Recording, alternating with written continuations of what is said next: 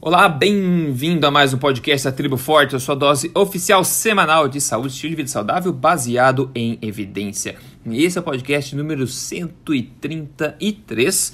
Hoje vai tocar por assuntos como laticínios, como corrupção, olha só, corrupção, né? Quase nunca se fala nisso, colesterol também, estatinas, a gente vai, todos os assuntos vão meio que se fechar entre si, você vai entender já já o porquê. Então, te dar as boas-vindas a todo mundo que está ouvindo, também boas-vindas ao Dr. Souto a mais esse episódio. Tudo bem, doutor? Tudo bem, Rodrigo. E boa tarde ou boa noite aos ouvintes. É isso aí. Olha só, é, bom, a gente falou bastante já de. A gente fala direto aqui de má ciência, a gente fala de estudos científicos, a gente fala de laticínios, de colesterol, de um monte de coisa. E vários desses assuntos eles periodicamente estão de volta, como é o caso hoje é, da questão dos laticínios, para um motivo, por um motivo bastante especial, para a gente enfatizar o nível de dissonância cognitiva que muitas pessoas têm. Olha só, é, a gente vai falar um pouco de laticínios integrais novamente, mais para mostrar o inacreditável nível de negação da, das autoridades frente a evidências até. Né? O Dr. Souto vai falar um pouquinho mais sobre isso, mas tenha em mente isso aqui desde agora. Para se estabelecerem as diretrizes atuais, ninguém precisou de evidência. E ainda não existem evidências mostrando que elas funcionam, ok? Mantenha-se em mente. A medida do Dr. Souto, compartilhe o que, que saiu do Dr. Souto para a gente ficar de queixo caído um pouco. Pois então, saiu mais um dos incontáveis agora. Agora já é um pupurri, já é um monte de estudos sugerindo que o consumo de laticínios, não qualquer laticínio, laticínios integrais com a gordura. Então aqui nós estamos falando de leite integral, estamos falando de iogurte integral, estamos falando de queijo. Tá? Nesse estudo específico aqui, o queijo não teve associação nenhuma com uh, mortalidade ou doença cardiovascular e já outros laticínios gordos tiveram um efeito benéfico, quer dizer, o consumo aumentado desses laticínios gordos teve efeito benéfico. Mas isso não é novidade. Vocês que nos escutam aqui já estão de saco cheio de ouvir isso aí. Já teve até podcast onde nós uh, relatamos uma meta-análise de estudos mostrando que o consumo de laticínios integrais com a gordura é benéfico e reduz o risco de doença cardiovascular certo? Já falou pois... de algum que, que prova o contrário, que mostra associação contrária, dos low fat associada a benefício? Não, não, porque não tem.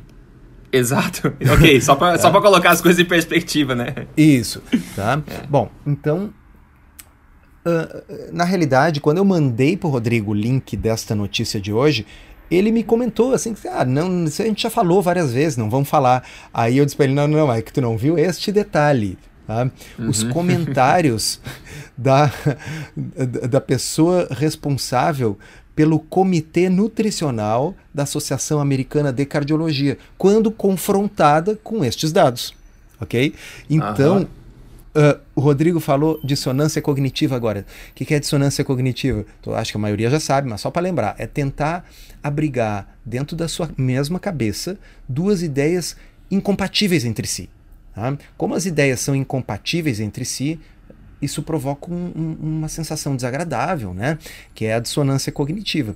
Então, no caso, é o que? Eles têm diretrizes que mandam consumir uh, laticínios desnatados ou nem consumir laticínios, tá certo? Uhum. Uh, e aí vem mais um estudo mostrando que se for para consumir laticínios, que sejam com gordura, porque com gordura eles estão associados com risco menor de doença cardiovascular. É estudo observacional? É. Tá? Não estabelece causa e efeito? Não, não estabelece causa e efeito. No entanto, porém, contudo, como o Rodrigo bem colocou, quem estabeleceu lá nos anos 70 que não podia consumir laticínios gordos porque tem gordura saturada e isso faria mal, essas pessoas não tinham nem estudo observacional, elas nem isso uhum. tinham. Foi sem nenhuma uhum. evidência. Então, por que, que eu posso estabelecer uma regra, um dogma, sem evidência nenhuma? Mas na hora que eu preciso derrubar esse dogma, incontáveis evidências não adiantam? Vocês entendem a assimetria disso? Para poder dizer que uma coisa é dogma, não pode consumir laticínio gordo. Para isso você não precisa de evidência nenhuma. Zero. É simplesmente dizer assim: olha, eu acredito que vai fazer mal, porque tem gordura. Bom, aí começa a surgir um, dois, cinco, dez estudos mostrando que não, que a associação nos estudos observacionais é ao contrário. Que quanto uhum. mais laticínios gordos, menos doença cardiovascular. Então agora eu vou traduzir para vocês. Tá bem? Então, eu vou traduzir uhum. ao, ao, vivo aqui. Então, uh, se, se, eu me engasgar aqui é porque eu estou lendo em inglês e, e traduzindo. No entanto, os médicos deveriam encorajar os pacientes a consumir apenas laticínios com baixo teor de gordura ou sem gordura e continuar seguindo as diretrizes vigentes. Porque mais pesquisa é necessário para especificamente testar se os laticínios com gordura de fato protegem mais do que os sem gordura. Deixa eu fazer uma pausa. Uma ah, pausa. É sensacional. Um, um silêncio dramático. Ó, é. pausa, tá? Pessoal, uh, repetindo, não tinha nenhuma evidência para dizer que fazia mal. Agora que tem evidências para dizer que o laticínio gordo não apenas não faz mal, mas faz bem, a gente deve continuar seguindo diretrizes que mandam comer o laticínio que não foi associado com benefício, que é o sem gordura, porque só porque está nas diretrizes. E esperar o quê? Mais uhum. evidências. Mas que mais evidências precisa? Se Enquanto o pessoal vai morrendo, né? Enquanto é... o pessoal vai morrendo, a gente tenta decidir. Então, assim, eu, eu sou daqueles, né? eu pertenço ao grupo das pessoas que acredita que recomendações de saúde pública devem ser feitas só quando a gente tem uma evidência forte. E que quando a gente não tem evidência, o melhor é simplesmente não fazer a recomendação. Deixa as pessoas consumirem aqueles, aqueles alimentos que fazem parte da sua tradição, da sua cultura alimentar, daquilo que seus avós comiam, tá bem? Agora, pelo menos com as evidências que a gente já tem, as melhores que nós temos, que não é o ideal, não é o ensaio clínico randomizado, mas com os vários, vários, diversos estudos observacionais que mostram benefício do consumo dos laticínios com gordura, o mínimo que tinha que fazer era dizer: olha, nós não nos manifestamos mais sobre o assunto, você consuma o laticínio do tipo que você preferir, pelo menos não se metam. Bom, uhum. mas tem mais, tem mais. Olha lá.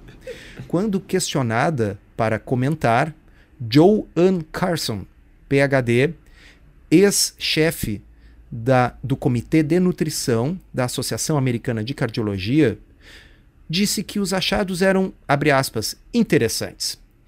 E ela continua: a Associação Americana de Cardiologia atualmente recomenda laticínios sem gordura ou reduzidos em gordura como parte de um padrão alimentar saudável que também enfatiza uma variedade de frutas e vegetais, grãos integrais, frango sem pele, peixes, legumes, vegetais não tropicais. Vegetais não tropicais significa assim, é coco é não, porque coco tem gordura, tá certo? É, é. Uh, ela disse para o Medscape. Então, assim, ela basicamente ela, ela atuou como um robô. Ela parece, sabe esses chats de, de assistência Exato. técnica.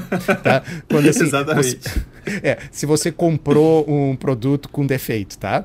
Aí você hum. vai tentar achar um telefone. Claro, é impossível achar um telefone. A única forma é, é. entrar num chat eletrônico. Aí você entra no chat e diz assim: bom dia. Aí a, a, resposta assim: bom dia, digite o seu nome e o seu CPF.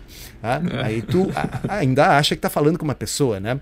Aí tu diz: olha, eu tive um problema, eu comprei um aparelho, ele deu defeito. Ele diz assim: CPF favor, inválido. Qual a sua queixa?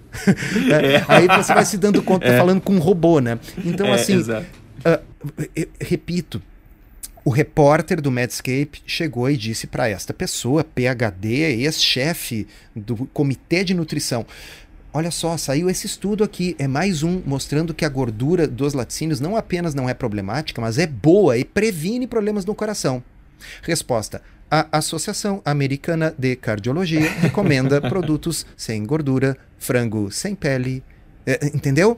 A pessoa é uma coisa esquizofrênica, ela respondeu algo que não tinha absolutamente nada a ver com a pergunta. Mas tem duas é. formas de você solucionar a dissonância cognitiva, né, para você poder sobreviver. Uma delas é você abolir uma das duas ideias conflitantes e a outra é se fingir de louco. É, que é o que ela fingir fez. demência, né? É. E por fim vem a frase uh, eh, para fechar o negócio.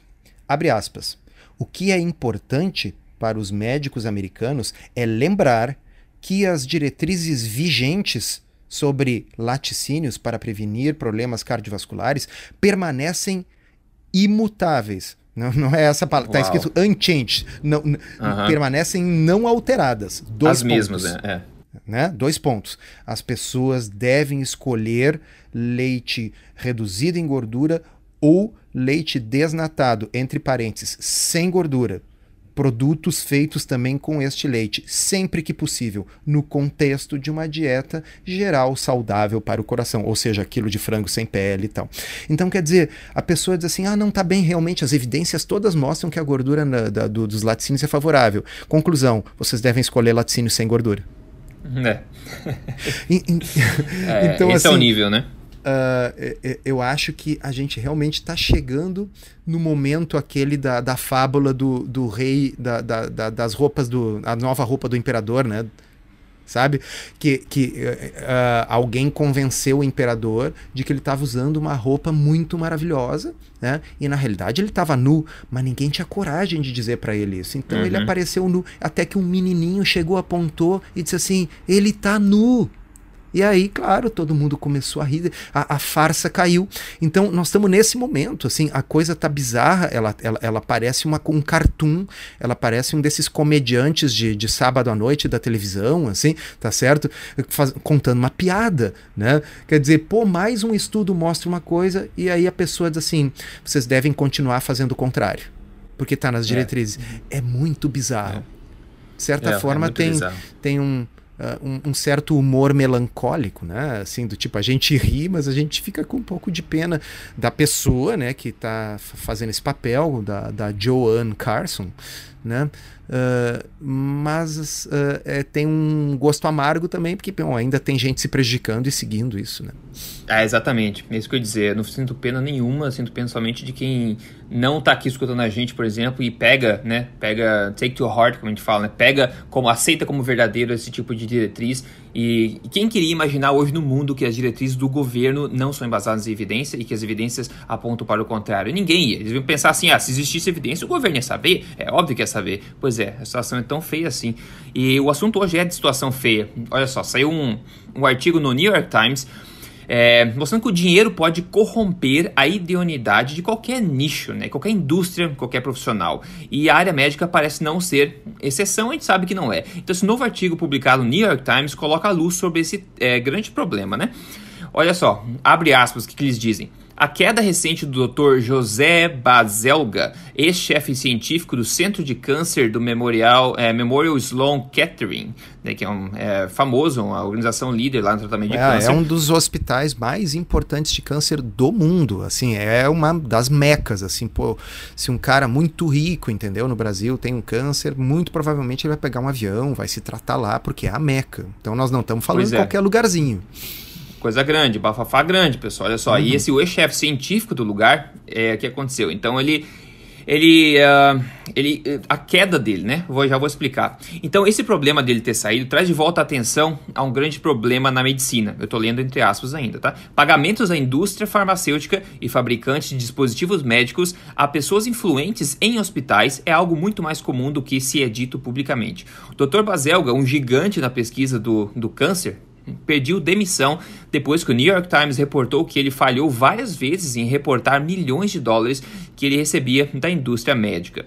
Décadas de pesquisa e exemplos do mundo real têm mostrado que esse tipo de patrocínio da indústria pode distorcer a prática da medicina de formas grandes e pequenas. Até pequenos presentes têm sido mostrados influenciar a forma como médicos prescrevem as coisas e também suas percepções sobre os produtos de determinadas empresas. Pagamentos maiores têm sido mostrados afetarem até o design de ensaios clínicos e o reporte de seus resultados, entre outras coisas. Esse tipo de conflito de interesse pode trazer consequências devastadoras a pacientes e à sociedade como um todo. E para finalizar, o New York Times diz o seguinte: Conflitos financeiros não estão limitados ao centro Sloan Kettering. Né? Um estudo de 2015, publicado no British Medical Journal, mostrou que um número substancial de líderes acadêmicos também possuem posições é, diretoriais que pagam tanto quanto ou mais do que os seus salários da prática clínica. De acordo com outras pesquisas, quase 70% dos oncologistas que palestram em reuniões nacionais, quase 70% de psiquiatras e um número grande de médicos, parte do conselho do FDA nos Estados Unidos, tem conflitos financeiros com a indústria farmacêutica e de dispositivos médicos. Então tá aí, aberto ao mundo inteiro ver essa grande, né, um nome que era extremamente respeitado de uma organização organização que tem milhares de pessoas trabalhando lá, uma organização que tem uma reputação muito forte, acabou resignando de, é, por causa desse que veio à tona esse enorme, enorme conflito de interesse que ele vinha escondendo e não vinha aí abrindo, né, declarando esse conflito de interesse. Então, uma coisa que chama atenção muito, muito e colocar pulga na orelha de todo mundo. Imagine, a pergunta é: imagine o que a gente não sabe ainda. Imagine a quantidade de pessoas que está envolvida e a gente não sabe as prescrições que estão aí é, tendenciosas para um lado e para o outro de acordo com o que a pessoa, né, o, enfim, o, o, bolso dela pesa e não de acordo com a necessidade do paciente, né? Imagine a situação disso tudo. Doutor Soltec é uma crise, né? Uh, sabe que eu, eu li a reportagem origi original do New York Times quando eles fizeram a denúncia.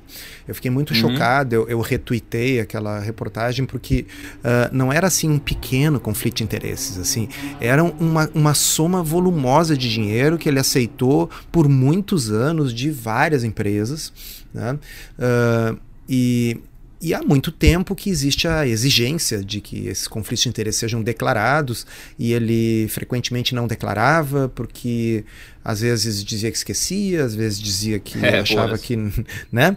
E então, uh, por um lado, assim, é bom que, que a imprensa livre lance luz sobre esse tipo de coisa, e no fim o cara acabou se demitindo, que era o que tinha que acontecer mesmo, né? E talvez isso seja a única coisa que dê um pouquinho de medo, de receio para as pessoas uh, se corromperem dessa forma, né? É o Eu risco acho que ele não precisa do dinheiro mais, né? Expostos publicamente, hum. né? E, claro, é, claro, não precisa. Esse, ele já acumulou aí uma, um dinheiro suficiente. Uh, mas na mesma linha, uh, neste final de semana, uh, surgiram notícias bem graves num local, numa área que ainda parecia, pelo menos na minha cabeça, ser assim acima de qualquer suspeita, que é a Cochrane. Né? Hum.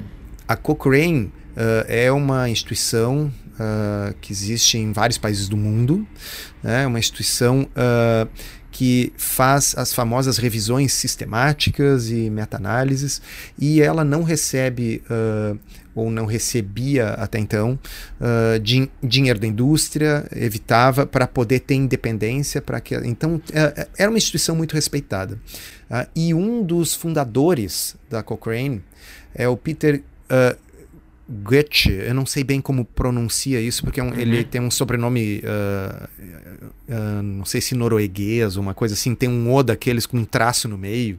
Tá? Mas enfim, uh, o, o, Peter Goethe é, é, um dos fundadores da Cochrane e é um sujeito muito crítico.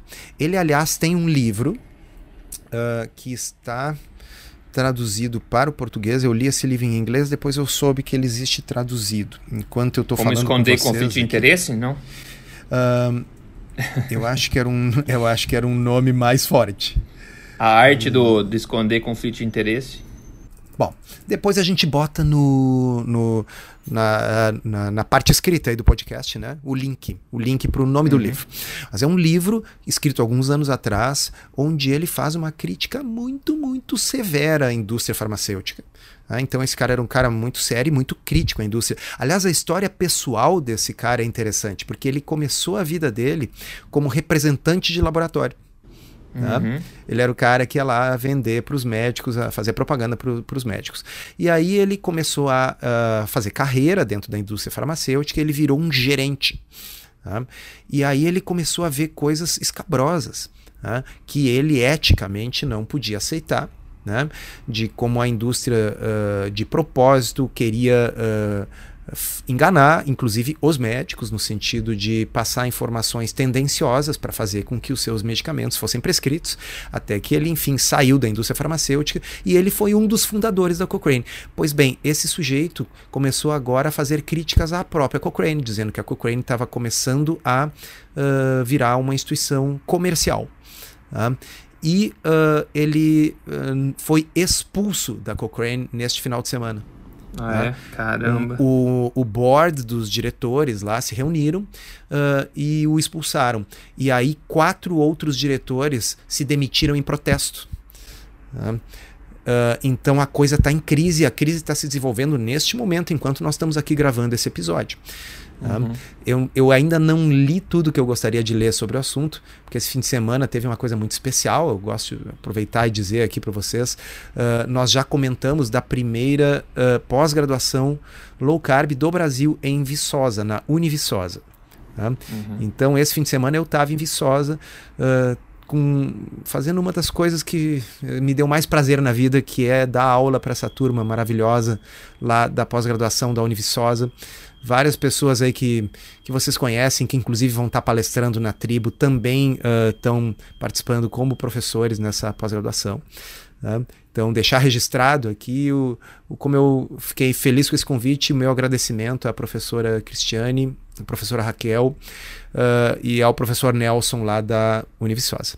Mas enfim, eu estava ocupado, estava envolvido e nesse meio tempo está surgindo essas notícias. Então, fiquem de olho aí que uh, talvez surjam coisas que estavam escondidas debaixo do tapete até mesmo na Cochrane.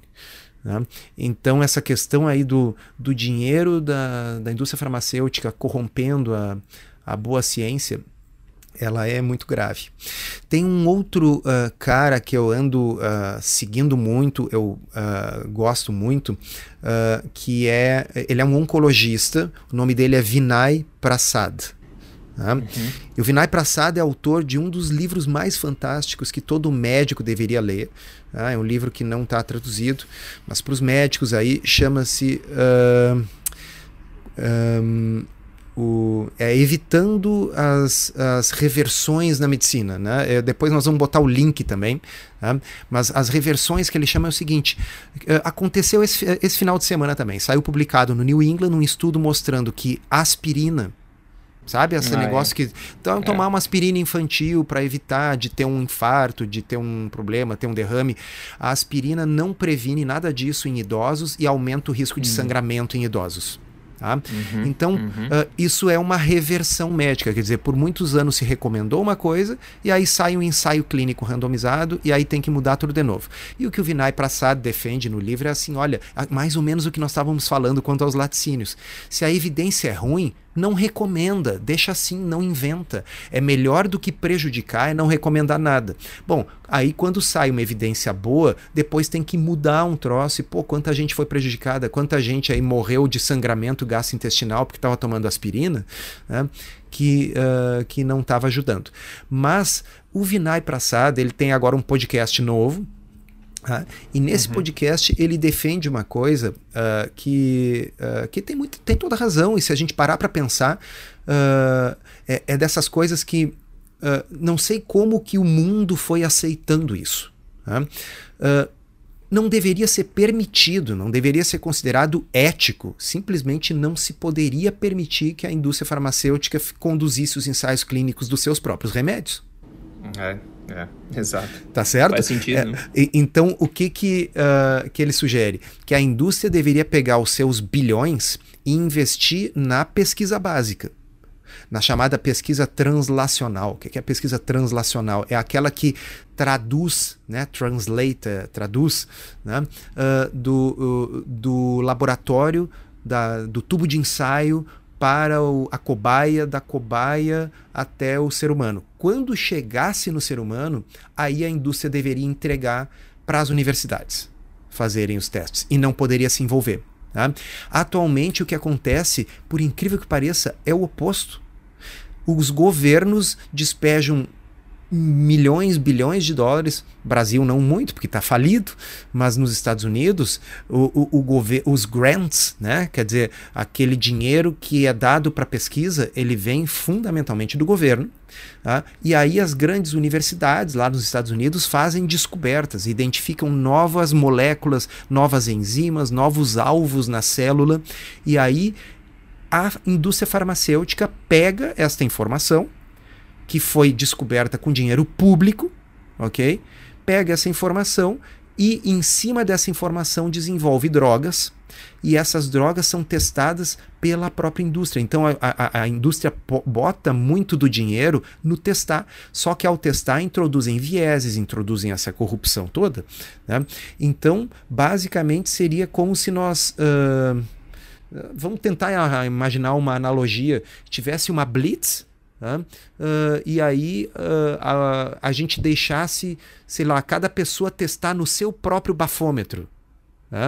Se ela bebeu ou não. Bom, obviamente as pessoas teriam todo incentivo para ter um bafômetro batizado, tá certo? Uhum. então a gente não pode deixar a pessoa interessada, a, a indústria interessada, avaliar se o remédio na qual ele investiu um bilhão de dólares é realmente bom. Vocês acham que ela vai chegar à conclusão que é ruim? É, é, então, uh, o, o, o, Peter Goethe, esse era um grande crítico uh, da, da indústria. Ele é um dos fundadores da Cochrane e ele acabou sendo expulso pela própria Cochrane. Outros diretores aí uh, saíram também. Então, eu acho que nós estamos aí realmente num, num momento de, de crise de confiança. Né? então, esse episódio no Memorial Sloan Kettering de Nova York é, é, é só uh, a pontinha do iceberg. É só a pontinha. Tem um, tem o caso que eu vou falar a seguir agora também, que é outro exemplo desse, desse problema, que uma vez que uma coisa se torna popular, como a questão da aspirina, para você tomar uma aspirina por dia, para você, né, ter o menos Afinar risco o sangue. de seu, afinar o sangue, exatamente. Afina pra caramba, Isso aí é uma coisa que aumenta que... o risco de sangramento, né? Exato. Todo mundo sabe, na rua todo mundo sabe, ah, toma dia a dia para isso. Agora, pra, imagina para reverter uma inércia dessa, sai um estudo que nem o ensaio clínico randomizado mostrando que não tem efeito nenhum e só ponto negativo, se tiver alguma coisa, quantos anos vai demorar para reverter essa inércia e se tornar conhecimento popular novamente, que é, é o oposto. Até o sujeito, né? aquele Muitos que anos. se formou 30 anos atrás e, e clinica lá no interior, uh, mudar a conduta Exatamente. dele, entendeu? Até essa Até informação ele. chegar nele, quanta aspirina ainda vai ser prescrita. Mas quem mandou prescrever, mandou prescrever com base em, em hipótese, uhum. em evidência ruim, estudo observacional. Uhum. Então, é. Uh, uh, repito, repetimos, a gente parece que a gente está falando de coisas diferentes, mas se vocês pararem para pensar, nós estamos falando da mesma coisa, que é condutas de saúde pública baseadas em evidência subótima, em evidência ruim. Né? O que, que é o melhor? O melhor seria não ter recomendado nada do que recomendar algo ruim. Bom, se eu tenho uma evidência boa, ok, e depois, eventualmente, uma evidência melhor vier a, a, reverter aquilo ali, mas é muito menos provável que uma coisa baseada numa evidência boa venha a ser revertida, porque a evidência boa, uhum. em geral, ela é mais próxima da realidade. Né? É, um ensaio é. clínico randomizado mostra que algo funciona, normalmente uh, uh, é porque a, é provável que isso seja verdade. Talvez a magnitude da melhora não seja tão grande, talvez tenha que se discutir os prós e contras, mas dificilmente vai haver uma reversão completa. A maioria das grandes reversões que esse livro aí do Prasad uh, explora são condutas que foram adotadas porque eram hábito baseadas em hipóteses, baseadas em opiniões de autoridade ou baseadas em estudos observacionais epidemiológicos, que é o caso de 99% da nutrição.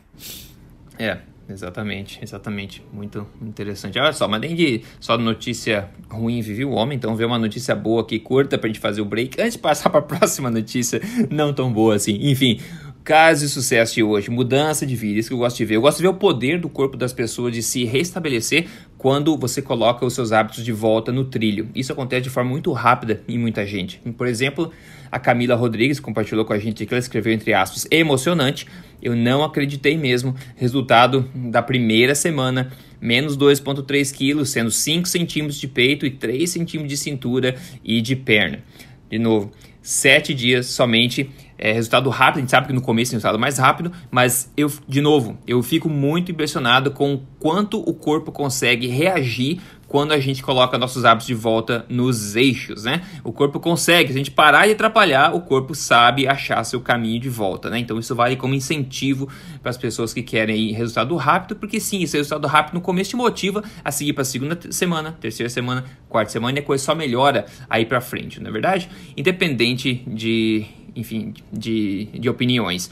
E a, a Camila, é isso, Camila. Camila seguiu o código emagrecer de vez. Se você tem interesse, entra aí, código emagrecerdevez.com.br, que é embasado em quê? Em evidência que a gente tem como certa, em ensaios clínicos randomizados. Não é na falta de evidência, não vai ter nenhuma sugestão para você comer iogurte sem gordura lá dentro, tá? Então é baseado na melhor evidência que a gente tem disponível hoje e por isso também tem funcionado nas pessoas, né? Porque as pessoas se sentem melhor no processo, não pior, né? Então, beleza.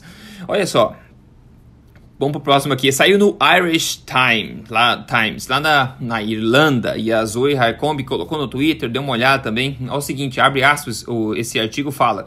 Não existe evidência de que um alto nível de colesterol total ou um colesterol total ruim cause doença cardíaca, de acordo com um novo artigo é, postado, é, feito por 17 médicos internacionais, que foi baseado numa revisão de dados de pacientes de quase 1,3 milhões de pessoas, ok. Claro, esse é um estudo associativo, no entanto, o montante de evidência apontando para a mesma direção desse é realmente preocupante. Isso é um exemplo claro do poder da indústria em manter ativa uma crença que a gente estava falando e a e prática que não tem absolutamente nenhuma base científica. A indústria em questão aqui é as estatinas, uma das drogas mais prescrevidas no mundo. Poucos sabem que estudos mostram que o número de pessoas que precisam ser tratadas, né, para que uma tenha um potencial benefício é 200, ou seja, se tratar 200 pessoas, uma pode ter potencialmente algum benefício. E poucos sabem que não existem provas científicas nenhuma mostrando que LDL, LDL causa ataques cardíacos, e essa é a premissa de toda essa questão das estatinas, de abaixar o colesterol ruim. Se a premissa está inválida, que utilidade tem a medicação que é baseada nela, né?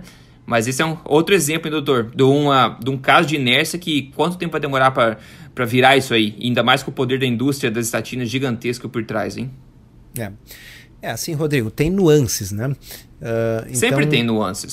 Sempre tem. Uh, do, é, é, assim, é fato que aquilo que as pessoas imaginam, e quando eu digo as pessoas, eu incluo os médicos, de que uh, quanto maior o colesterol total, maior o risco de doença cardiovascular e que isso é uma relação linear. E quando nós vamos ver, essa é uma relação que normalmente ela vai começar a acontecer essa associação em níveis bem elevados de colesterol. Isso não acontece em todas as idades. No idoso a relação parece ser inversa, em mulheres frequentemente a relação é inversa, em homens com mais de 50 anos a relação tende a desaparecer. Tá? Então, uh, o, o, o, o LDL, o colesterol, tem, não vão vamos dizer que não tem relação nenhuma, mas ela é uma relação bem menos uh, forte, bem menos marcada do que se imagina e parece ocorrer mais em valores extremos. E não é causal, né? Isso é um fato, não é causal. É, sabe que relação não é de causa há, há controvérsias e a, a, maioria das pessoas acha que não há controvérsias. E, enfim, há controvérsias nesse sentido.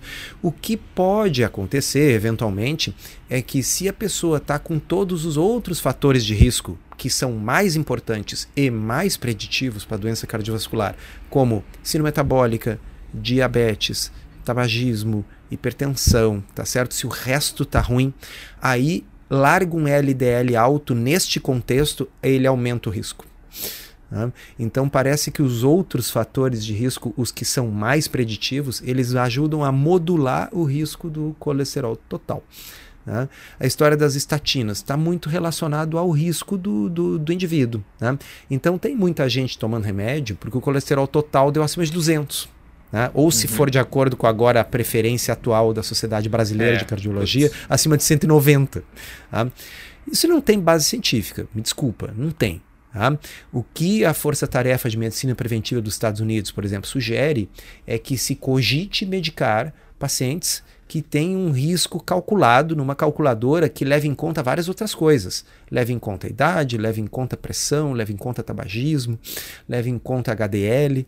Tá? Então, nesta calculadora, se a pessoa tiver um risco acima de 10%, aí eles passam a cogitar uh, tratar esses pacientes com estatina e aí vamos nos socorrer daquilo que o Dr. Assem Malhotra sempre diz e que todo mundo que gosta de medicina baseada em evidência diz. Tá? Esse é o momento de pegar esse paciente e ter a decisão compartilhada e colocar isso que o Rodrigo colocou. Tá? Uh, quantas pessoas eu preciso tratar na sua situação com o seu risco para beneficiar uma? E aí o paciente vai participar da decisão e ver se ele acha que para ele esse benefício, que não é muito grande, é um benefício pequeno, vale a pena ou não. Claro, se é um cara de altíssimo risco, tá bem? Se é um sujeito que já já infartou, já colocou uma ponte safena, etc., são outros 500. Tá?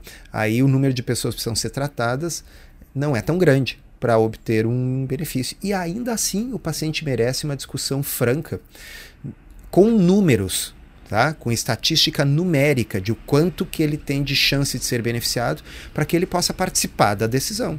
Isso é básico em, em medicina baseado em evidência, né? Mas para uma, então, imagina a conversa do médico vai ser o seguinte: você tem 0,5% de chance de ter algum benefício, mas você tem pelo menos 5% de chance de ter vários malefícios.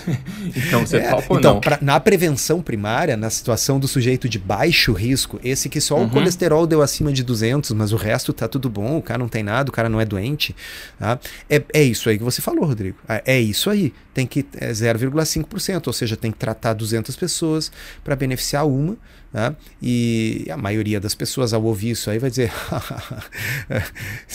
imagina. Né? Uh, agora, claro, se eu tiver uma situação onde eu preciso tratar 30 pessoas para beneficiar uma, tá? que são os pacientes de mais alto risco, uh, aí muitas pessoas vão pensar: olha, talvez valha a pena. Mas uh, a medicina é, baseada em evidência é a medicina baseada em evidência significa que o médico tem que respeitar a preferência é. do paciente. Então, daqui a pouco o cara faz a conta, que nem você fez rapidinho agora, e diz assim: olha.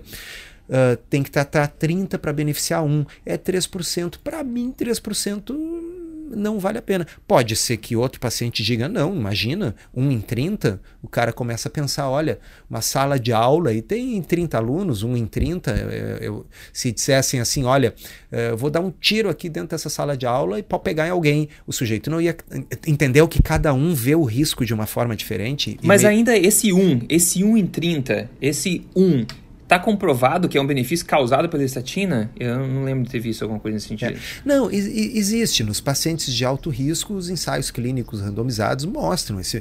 Anti-inflamatório, que... né? O efeito anti-inflamatório, ah, talvez. Bom, não, é, é, é, assim, se o que está causando isso é a redução do colesterol, ou se é mais os chamados efeitos pleiotrópicos da, das estatinas, que incluem um efeito anti-inflamatório, que inclui diminuir uh, os danos uh, do endotélio, que inclui uh, alterar a coagulabilidade do sangue, deixar o sangue menos hipercoagulável, a série disso. Mas o fato, né, assim, como o que importa é o desfecho e não tanto o mecanismo, nos pacientes de alto risco existe benefício pelo menos se nós acreditarmos nos estudos patrocinados pela indústria. Tá? É. Porque, uh, para linkar é. com o que nós estávamos falando é. antes, uh, existem meta-análises uh, que pegaram só estudos uh, patrocinados com fundos públicos uh, e aí a diferença ela tende a se diluir, o benefício já não parece tão grande.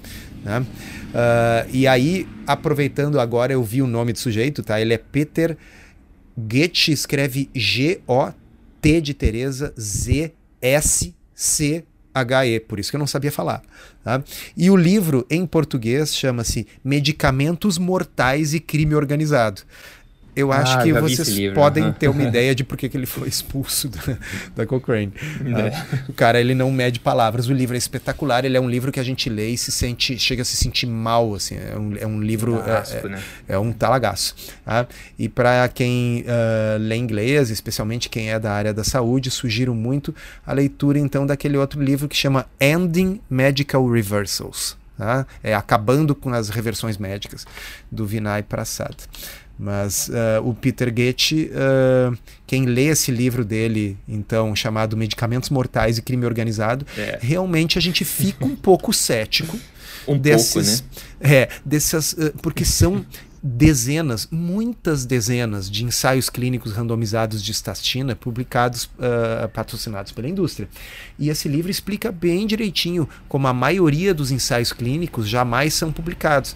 Então, uh, pra, uh, qual é a implicação disso para o nosso ouvinte que não é da área uh, entender? Imagina que eu conduzo um estudo para comparar meu remédio com placebo e ao final mostra que não teve diferença. Tá? Quer, quer dizer, o remédio não, não funciona. Mas aí eu não conduzo um estudo só. Eu, eu tenho dinheiro, né? E então eu faço em, em, em 15 países diferentes um estudo semelhante. E aí dizer. Uh, 14 estudos não dão diferença, mas o, o, o 15 mostra um benefício. Tá? Obviamente, é muito provável que esse benefício seja por puro acaso, tá certo? Se eu fizer o mesmo estudo mil vezes, vai ter alguma vez que vai aparecer alguma diferença por puro acaso. Vocês querem ver um, um, um exemplo uh, estatístico bem, bem simples? Uh, qual é a chance de eu jogar uma moeda para cima e cair cara ou coroa? É 50%, tá certo?